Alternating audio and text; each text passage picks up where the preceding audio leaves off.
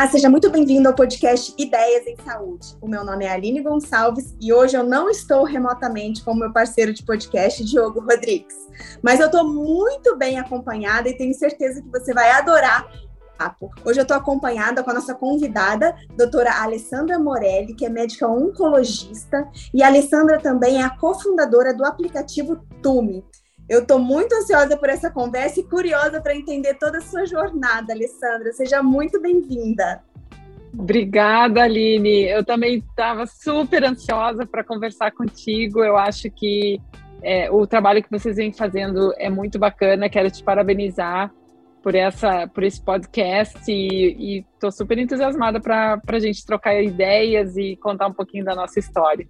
É isso aí, Alessandra. E para a gente começar, para quem está ouvindo a gente, eu já te conheço bem, já conheço bem o seu, seu LinkedIn, o seu Lattes, porque nós somos colegas de profissão, mas tem muita gente que está ouvindo a gente que, é, que não sabe dessa sua jornada. Conta para gente quem é a Alessandra Morelli, como que você chegou uhum. até aqui. Maravilha. Bom, eu sou oncologista, eu sou aqui do Rio Grande do Sul, fiz toda a minha formação como médica aqui no Sul também, em Porto Alegre. E uh, tenho 49 anos, tenho dois filhos adolescentes. E uh, sempre eu brinco que eu, uh, eu fiz a minha formação acadêmica tradicional na medicina, como a maioria das pessoas fazem. fiz a residência em oncologia e medicina interna. Logo na sequência, já comecei a trabalhar com pesquisa clínica, então fiz um fellow em pesquisa clínica na sequência e já depois emendei o doutorado. Então eu brinco que eu tive a minha fase de vida dentro da caixa, toda o toda caminho tradicional, carreira linear. Isso. E uh, mas eu sempre também fui uma apaixonada por tecnologia. Uh, isso vem um pouquinho da minha experiência de vida pessoal. O meu pai sempre trabalhou na área de como, comer, como comerciante, na área de materiais de escritório. E quando surgiram os primeiros computadores, ele passou a vender os primeiros computadores pessoais e os primeiros computadores para empresas também. E isso uh, foi ali nos anos 80, final dos anos 80, eu vivenciei, eu, eu via ele chegando com os primeiros computadores Apple para vender, aquilo me fascinava muito.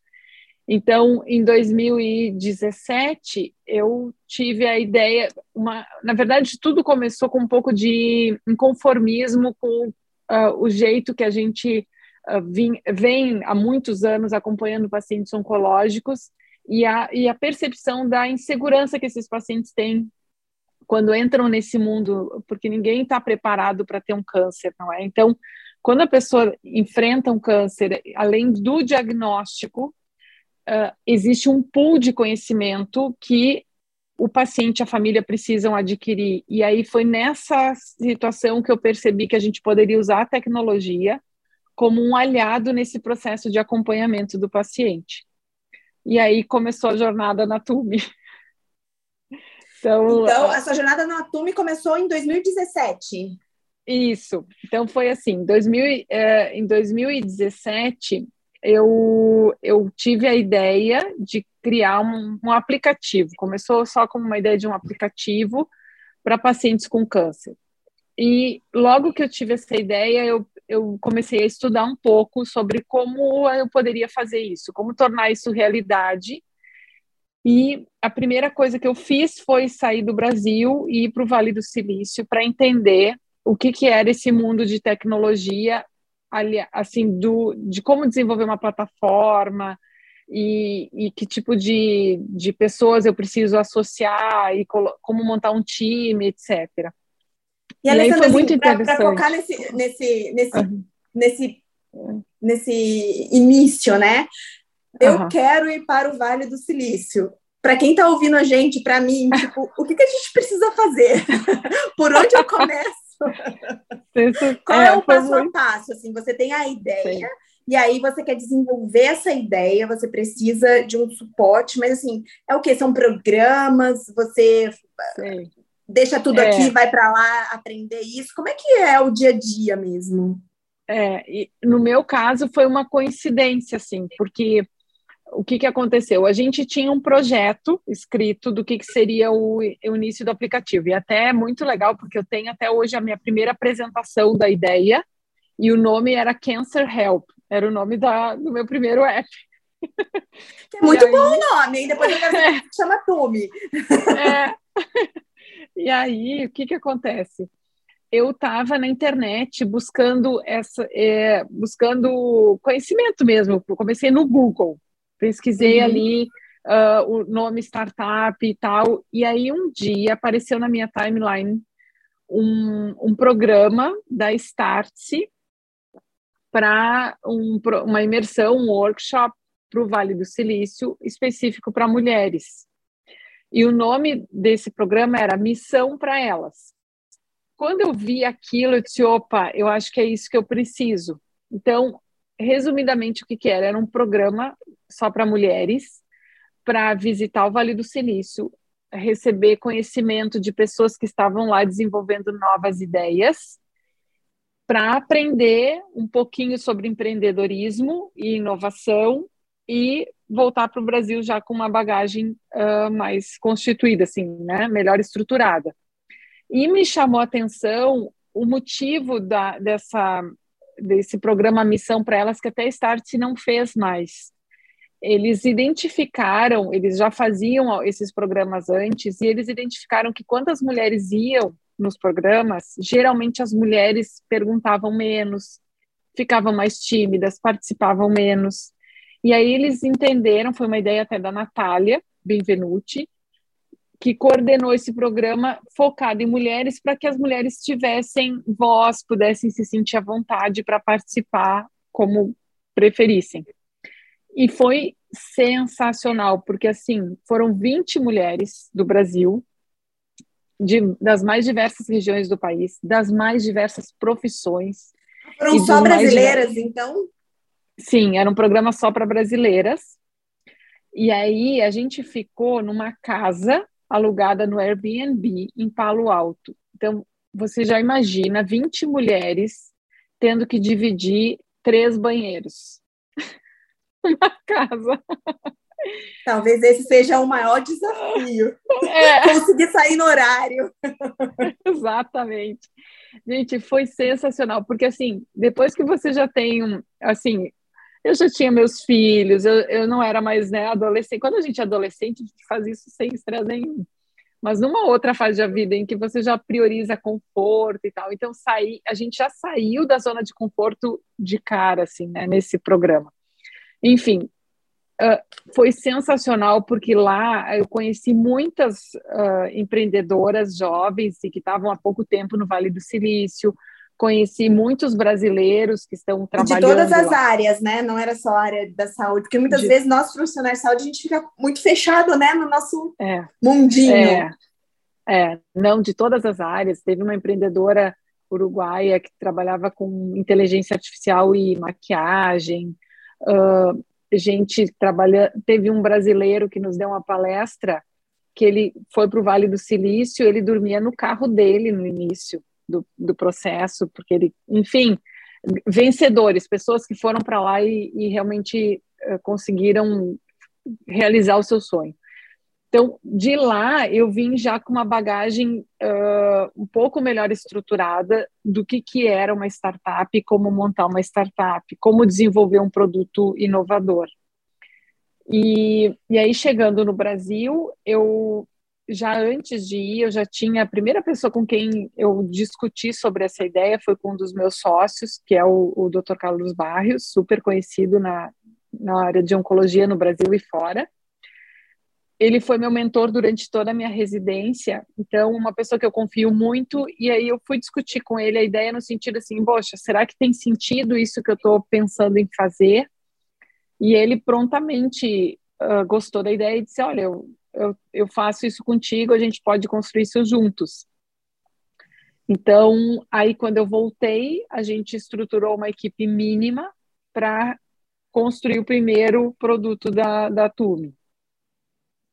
O nome Tume, se você quiser já emendar o nome. Quero saber tudo. Nome, é, o nome Tume foi o seguinte: eu uh, logo depois, assim, acho que os meus filhos já estavam grandinhos e eu falo muito dos meus filhos porque eu acho que a mulher empreendedora quando a gente é mãe, tudo, tudo se torna. Uh, a gente sempre tem a tendência de pensar no bem-estar da família junto com o nosso bem-estar. A gente está sempre equilibrando esses pratos, né? E os meus filhos já estavam um pouquinho grandinhos e eu sentia muita dor cervical. É, e aí foi um momento que eu disse, puxa, eu acho que eu preciso cuidar mais de mim. Fui procurar um. Aí eu tava aquela coisa de procurar pilates, fazer academia e tal. E aí eu encontrei uma escola de yoga. E essa escola de yoga não só me ensinou a me alongar e a melhorar a minha estrutura física, mas também me ensinou muito sobre meditação, sobre mindfulness, sobre isso me ajudou demais a ter o meu momento também criativo, etc. E uh, a, a, gente acabou fazendo muita amizade lá dentro e eu uma das a gente chegou a viajar juntos para Tailândia, para um programa sensacional, e depois teve um programa que foi para o Peru, e, e, eu fui, levei meu marido com, comigo, e a gente estava de férias, passeando em Machu Picchu, e se aproximou de mim uma artesã, com uma imagem na mão, e me perguntou o que, que eu fazia, eu disse que eu era médica, e ela disse, olha, esse aqui é o deus Inca da medicina. E me falou, esse é o Tumi, o deus Inca da medicina. E eu não estava nem pensando na época do, de construir a plataforma. Maravilha, achei muita coincidência. Disse, nossa, ela trouxe o túmulo, eu sou médica, sem nem saber quem eu era, sabe? Aí eu comprei a imagem, trouxe comigo como uma lembrança de, da viagem. Quando a gente começou a pensar no nome, eu lembrei uh, dessa imagem do Tume como porque aí quando eu fui estudar sobre ele, ele era uma ferramenta utilizada em procedimentos cirúrgicos. Então, ele, a imagem do túmulo é uma lâmina uh, arredondada e na parte de cima tem a imagem do Deus, que protegia, digamos assim, uh, os curandeiros da época para fazer algum procedimento. E aí eu lembrei disso, eu disse, olha, a gente está construindo uma ferramenta para ajudar o paciente, e aí veio a ideia do túmulo. Quando eu falei isso, uh, na nossa equipe, o Barrios disse assim: Eu tenho um tubo em casa também, e eu gosto do nome. Aí eu disse: opa, então acho Conexão. que fechamos aqui. Não, e, e, aí... e, é um nome mais amplo, né? Porque o aplicativo atualmente é, é, você fala, os produtos né, são voltados para oncologia, mas nada impede essa expansão para outras áreas da medicina que também precisam de acompanhamento de pacientes em tratamento, né? Eu imagino que reumatologia, outras Sim. especialidades que também fazem tratamentos com drogas que causam tantos efeitos colaterais que a gente precisa monitorar esses pacientes, né? Sim, sim, com certeza. É, teve também um pouco, não colocar o nome câncer né, no, na plataforma, sim, teve, teve dois sentidos, né? Uma, porque a gente já, o paciente está tanto fala tanto o termo câncer, a gente queria trazer um, um, nome que trouxesse uma outra, um outro sentido, né? Um sentido de proteção e de ajuda. E também com essa ideia de que a gente sabe que pode evoluir a plataforma para outras doenças crônicas. E isso se confirmou quando a gente fez o nosso MVP, o nosso mínimo produto viável, cerca de 11% das pessoas que baixavam a plataforma, o aplicativo tinham outras doenças que não câncer. Então, ali entraram pacientes com doenças reumatológicas, com doenças psiquiátricas, uh, pacientes com doenças cardiovasculares, que usavam o nosso app para acompanhar os seus eventos adversos também. Então, então Alessandra, o produto inicial foi o aplicativo para acompanhar efeito adverso de pacientes, né? E, e, e ele está disponível na, na, na, nas principais. É, é, ou, ou, ele já é um, é um site que a gente entra e se cadastra. Como é que funciona então, isso? Então, ele é um. Ele para o paciente, ele se apresenta na forma de um aplicativo. Aplicativo onde o paciente baixa o app, instala o aplicativo através da loja do celular, seja Google uhum. Play ou App Store. Está tá disponível gratuitamente. Uhum. Para a equipe de saúde, é a versão web da plataforma. Então, é um, é, é um dashboard onde a equipe de saúde tem um cadastro uh, nesse site. Então, entra no site e passa a visualizar o que seus próprios pacientes estão preenchendo no aplicativo em tempo real. E, e aí pode acompanhar uh, de forma remota toda a jornada do seu paciente.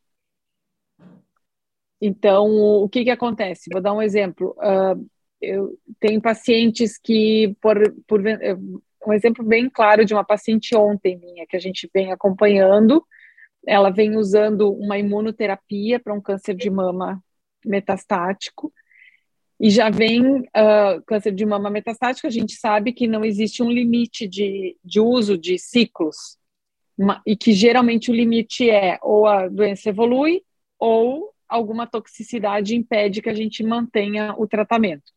Então, essa paciente já estava no décimo ciclo, indo para o décimo ciclo de quimioterapia com imunoterapia, e ela me referiu na última consulta que começou a se sentir mais uh, cansada, mais náuseas.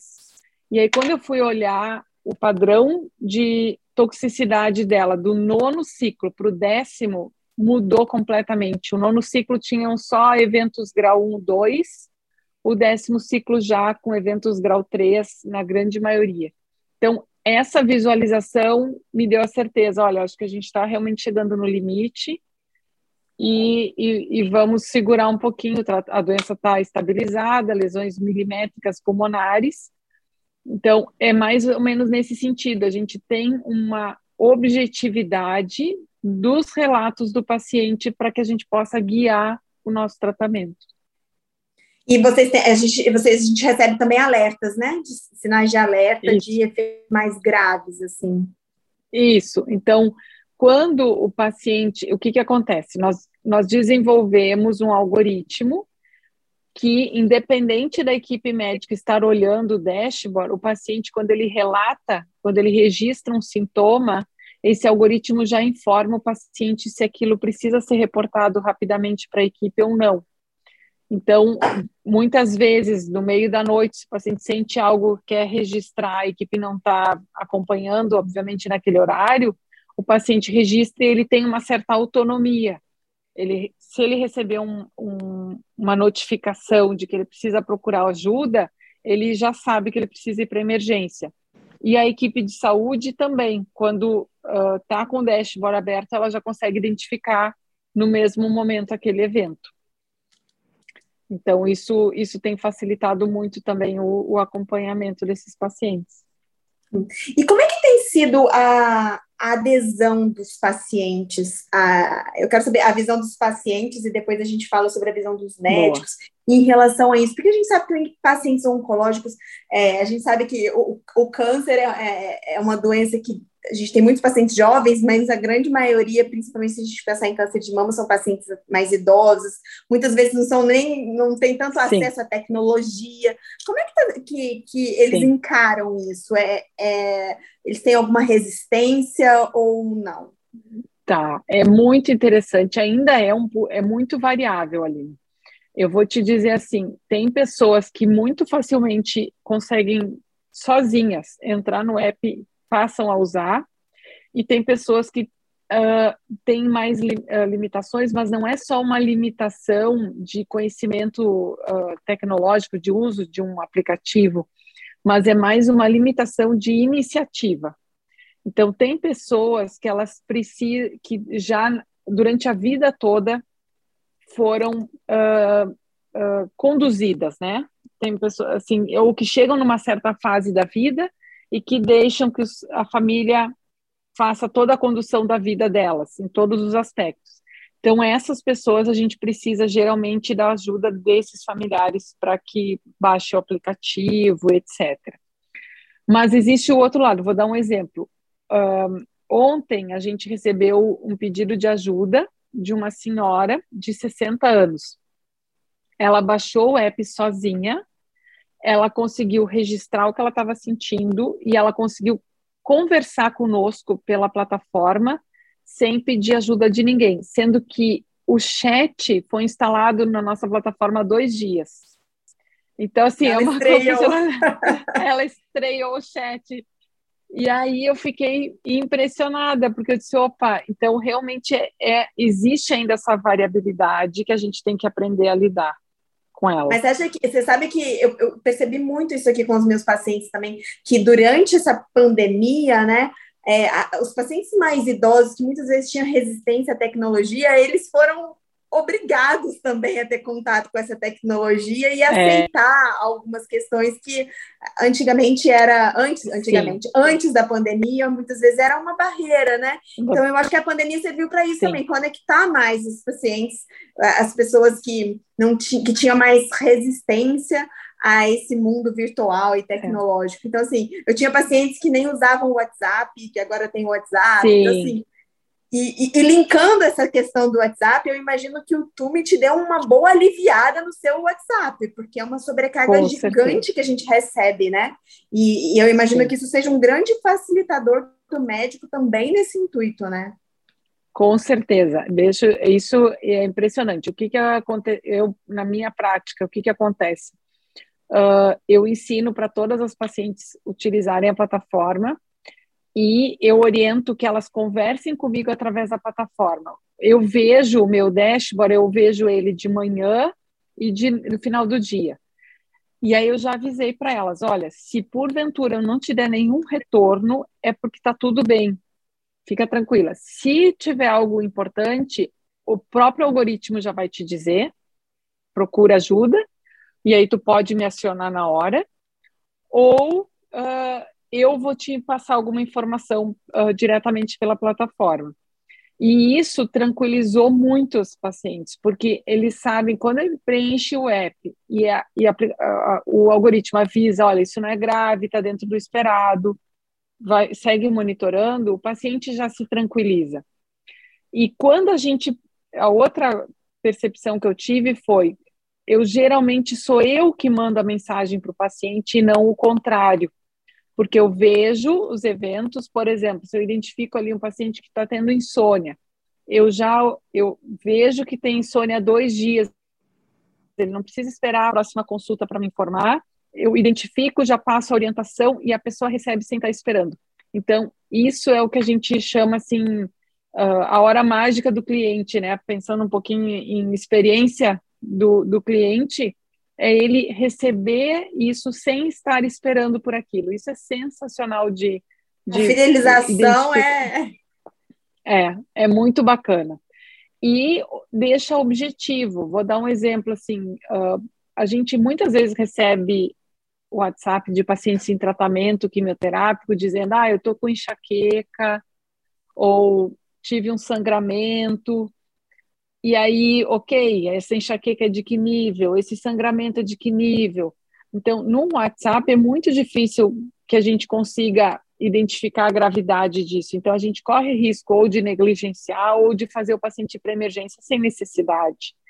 Então, com a plataforma, eu consegui deixar isso bem objetivo, uh, prático, e o que a gente tem notado assim é realmente uma tranquilização dos pacientes.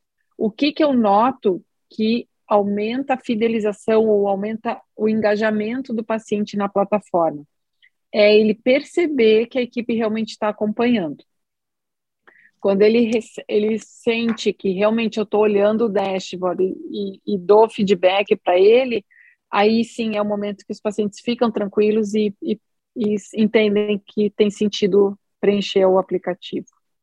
Alessandra, durante toda essa sua jornada empreendedora, que, que você considera que foi seu maior desafio? Assim, foi tirar a ideia do papel? Foi uhum. uh, começar efetivamente quando estava tudo pronto? O primeiro paciente que usou foi a sua ida aos Estados Unidos? O que, que, que você considera de, de todos esses passos, tudo que você viveu? O que, que é o mais desafiador assim para uma até pensando você, uma mulher, né? Você, você tem família, você tem filhos, e, e, e, é um, e, e eu, eu, imagino que seja um momento que você tenha se dedicado muito para esse, esse sonho se tornar realidade, né? Sim, é, foram vários desafios. Eu posso, assim, um, eu acho lidar com as pessoas é um desafio gigante, porque na medicina a gente está quando a gente está acostumado, mesmo quando a gente trabalha em, e na grande maioria das vezes, né, a gente trabalha em equipes, uh, atendendo um paciente, isso já é pré-determinado o papel de cada um na equipe. Na medicina, isso já está muito bem estruturado. Na área de negócios, a gente precisa buscar pessoas que realmente agreguem no seu time. E aí, essa avaliação desses parceiros é muito delicado, porque muitas vezes a gente não tem noção e acaba uh, fazendo parcerias que não, não, não, tem, sim, não tem valor, ou que depois a gente se dá conta que não deveria ter feito. Acho que esse foi um dos maiores desafios que eu passei, aprendizado de, de identificar os parceiros certos. Depois, uh, enten, uh, sem dúvida, a gente não consegue fazer nada sozinho. É, eu acho que a gente precisa ter a, a, como é que eu vou te dizer assim, a parceria da família te dando apoio. Então, ah, quando e isso é um, é um eu acho que é um desafio gigante também, porque você veja assim, eu, a minha família, eu sou médica, meu marido é médico também, minha renda vem toda da medicina. E aí, em um determinado momento, eu paro e digo assim: eu acho que eu quero rever o meu, o meu destino daqui para frente. Talvez eu não queira ser médica uh, assistencial, assistencialista durante todo o período da minha vida daqui para frente. E, e, essa guinada, esse planejamento uh, em todos os aspectos, né, de planejar redução de consultório, planejar vida financeira, planejar o tempo com a família e o tempo dedicado a esse novo negócio que é muito intenso. Então, isso tudo a gente só consegue fazer quando a gente tem realmente um. E aí, aqui agradecendo o meu marido, que foi sempre muito parceiro, assim, nesse aspecto, assim, de entender a minha individualidade, né? Então, acho que respeitar a individualidade quando se tem um parceiro ou uma parceira é fundamental para isso acontecer e, e muita coragem, porque uh, a gente sai muito da zona de conforto em todos os aspectos, a gente eh, erra muito porque é um mundo desconhecido.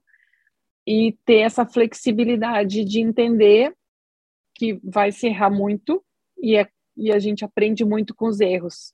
É impossível passar por essa jornada sem entender que a gente vai dar vários tropeços e conhecer, e eu acho que o que me ajudou muito foi me cercar, ao mesmo tempo em que a gente encontra, às vezes, muitas pessoas que a gente acredita que podem contribuir e acabam não contribuindo, por outro lado, encontrar verdadeiros mentores, que são pessoas com quem a gente consegue discutir abertamente e, e consegue nos ajudar a ir adiante.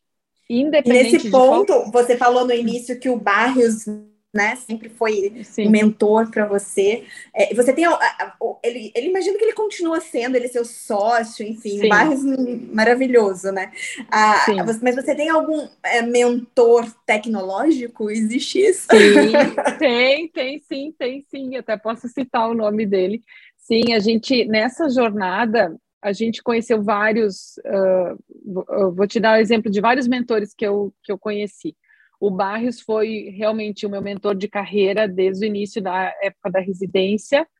Eu lembro quem, quem foi residente do Barrios uh, lembra é, é inesquecível porque ele nos deixava acompanhar os pacientes privados dele. Então, para mim foi uma honra isso, porque eu tive um, um padrão de, de aprendizado do mais alto nível desde o início. Então, Barrios, meu mentor de como médica oncologista, depois, uh, quando a gente começou a montar o, o, negócio, o meu pai me apresentou para um outro uh, que veio a se tornar nosso sócio, o Ronaldo Aloisi Júnior, que é um engenheiro, que teve passagens como executivo de empresas como a Dell, a Intel e a HP. Hoje ele é nosso sócio, mas ele entrou no início como nosso mentor. Então foi uma pessoa espetacular que sempre nos ajudou muito a, a enxergar o business mesmo. Depois, eu tive, mais recentemente, eu conheci o Robert Jansen, que o, o Robert é um, uh, um americano naturalizado brasileiro, ele mora no Rio de Janeiro, e ele está à frente de uma aceleradora chamada OBR Global. E tem mais de 30 anos de experiência nessa área de uh, empreendedorismo e de mentorias para startups. E ele nos tem nos ajudado, ele é nosso mentor hoje da startup como um todo, e ele tem nos ajudado muito nisso. Então, é fundamental.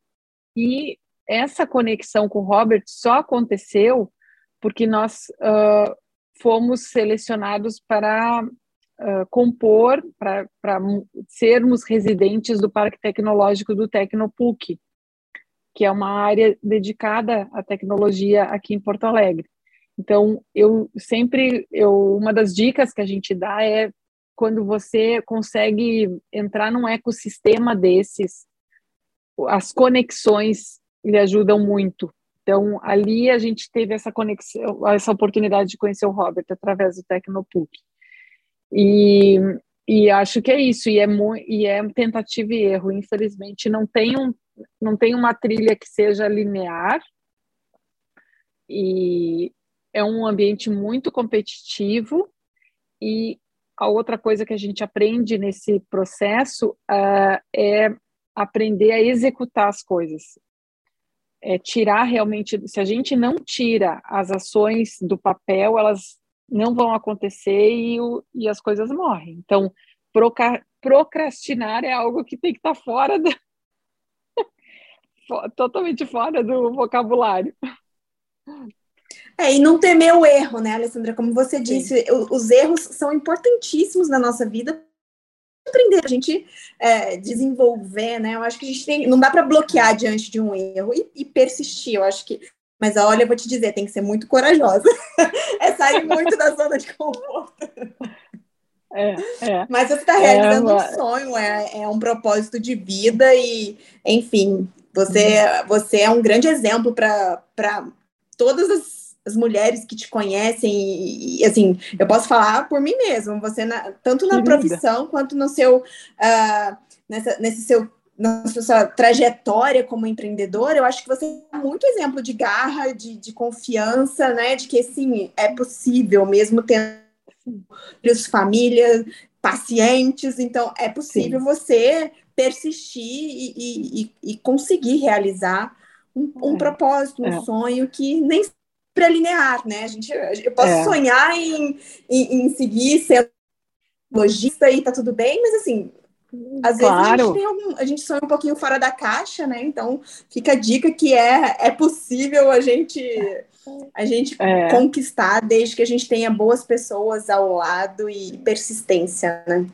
É, sabe, Aline, que uma das coisas que eu mais uh, quando logo no início, quando eu tinha dúvidas sobre esse sobre essa jornada, sobre entrar nesse nesse mundo da, das startups ou não, o que muito que me inspirou foi a minha vivência como médica, uh, participando como médica da vida de muitas mulheres com câncer, e você sabe disso que também lida com isso e percebendo quantas mulheres que apresentam diagnóstico de câncer e nos confidenciam a sua vida toda e, e mostram para a gente coisas que elas gostariam de ter feito e não conseguiram, ou porque uh, se anularam por conta de um casamento, ou uh, ficaram no mesmo emprego a vida toda com medo de, de arriscar ir para uma outra jornada de trabalho, tinham ideias sensacionais e, e enfim, uh, por medo não foram em frente. Então, toda vez que eu que eu uh, isso, o medo bate assim, isso é normal diariamente quase. Eu lembro dessas pacientes e, e aí como um aprendizado, sabe, de vida mesmo, e dizer, olha, a vida é uma só. Então, assim, a gente não tem uma segunda chance para realizar um sonho. Pode ser que não dê certo, pode mas eu pelo menos eu vou chegar no fim eu vou dizer, olha, eu tentei realizar um sonho de, e fazer algo diferente para as pessoas. Então, essa é a minha inspiração. Eu vou te dizer, eu sempre quando eu tenho alguma algum receio de fazer algo, eu me inspiro nas minhas pacientes, no que elas me ensinaram. É isso, a gente escuta muito essas histórias que o diagnóstico do é. câncer veio e aquela mulher se transformou, né? Ou isso. se arrepende do que não fez, ou bota tudo em prática e, e, é. e, e dá sequência a esses sonhos que muitas vezes a gente deixa de lado. E é muito comum é. isso na mulher, né? A gente faz isso porque a gente tem tantas funções, seja no trabalho, em casa, com a sociedade, uhum. que a gente acaba deixando de lado os nossos próprios sonhos, né? É, é, é isso, isso infelizmente é um é, faz parte do nosso dia a dia, até porque eu acho que o, o, o feminino tem isso, né? O feminino tem isso de, de se doar e muitas vezes a gente se doa demais e não olha para os nossos próprios desejos para o que a gente quer fazer.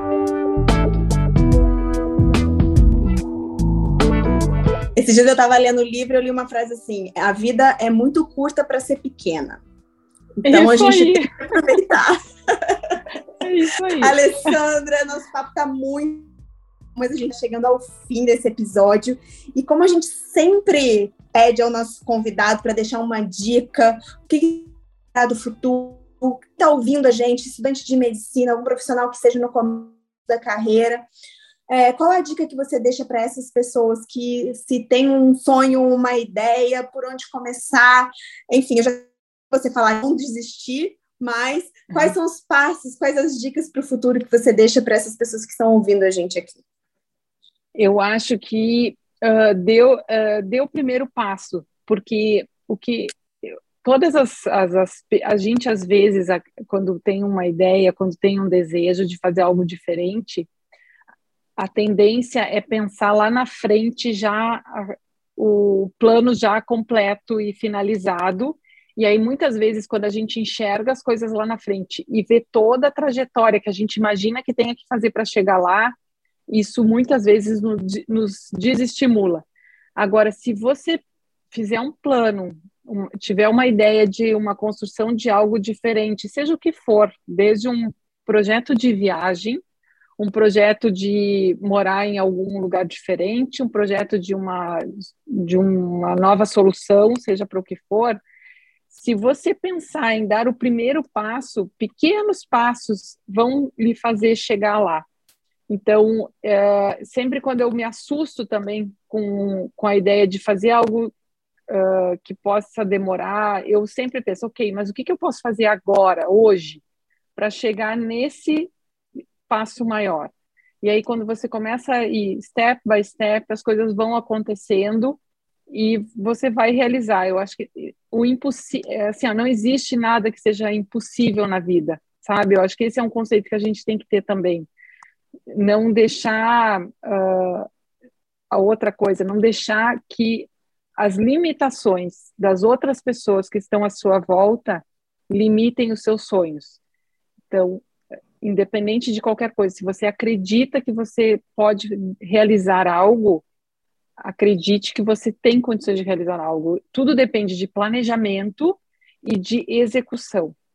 São as duas coisas que a gente tem que ter na vida para realizar. E nada cai do céu. cai e do ter céu bons mentores.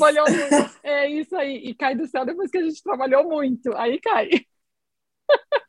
Porque todo mundo fica vendo, nossa, ela já é. tem uma plataforma. É. Ai, também quero, mas ninguém olha lá para trás e vê o tanto que ralou, o frio na barriga que sentiu. É bem assim, é bem assim. Alessandra, muito obrigada pela sua disponibilidade por gravar esse episódio aqui comigo. Tenho certeza que vai ajudar muita gente que está ouvindo, inspirar muita gente, assim como você já inspira quem te conhece. Eu agradeço por você estar aqui comigo hoje. E olha, deixo as portas do nosso podcast abertas para você quando você quiser falar mais sobre empreendedorismo, sobre tecnologia. Você vai ser sempre muito bem-vinda, viu? Muito obrigada. Obrigada, Aline. Foi um prazer conversar contigo e espero que os, teus uh, não são telespectadores, né? Porque ouvintes. Não, não estão, ouvintes, isso aí, os teus ouvintes gostem do nosso bate-papo e fico à disposição. Espero que a gente volte a conversar com certeza.